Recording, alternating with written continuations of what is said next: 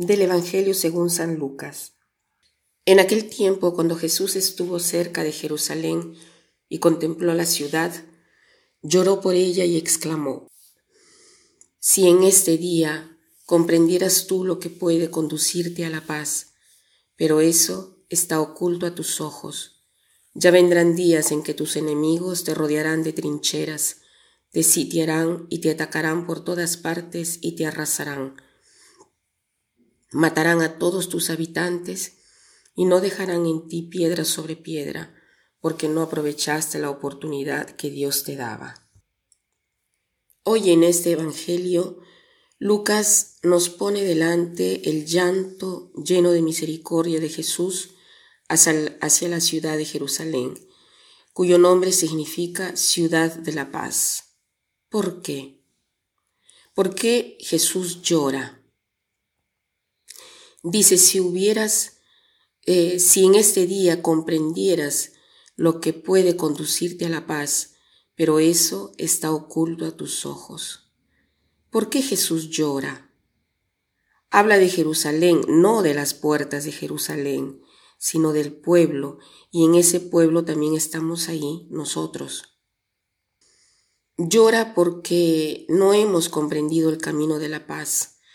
Este camino ha estado escondido a nuestros ojos, no hemos reconocido el tiempo en el cual hemos estado visitados por el Señor.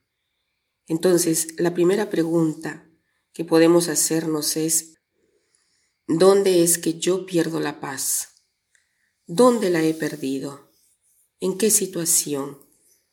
Tal vez porque no he sido capaz de verte a ti en aquella situación. Hablando con un joven que había sufrido mucho por su enfermedad, había tenido eh, que hacer radioterapia, quimioterapia y me decía, mira, yo agradezco al Señor por todo esto porque yo me había alejado de Él. Y en esta situación, cuando me han diagnosticado la enfermedad, yo he descubierto que no estaba solo, porque el Señor estaba conmigo. Es hermoso poder ver la presencia del Señor el entender que había estado visitado justo en el momento más difícil de la vida.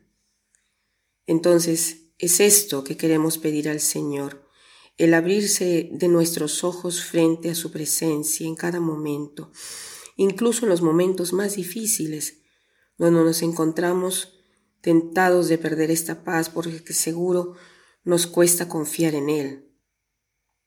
Y tantas veces Perdemos la paz por cosas muy simples. Por ejemplo, ha muerto alguien, eh, nos corta el camino.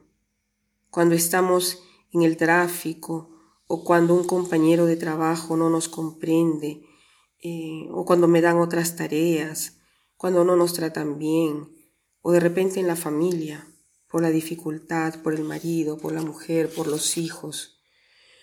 En estos momentos, en lugar de confiar en el Señor, nos preocupamos más que ocuparnos de la situación de la cual nos debemos verdaderamente ocupar sin preocuparnos. Entonces pidamos hoy al Señor de abrir nuestros ojos, de hacernos ver que Él está con nosotros.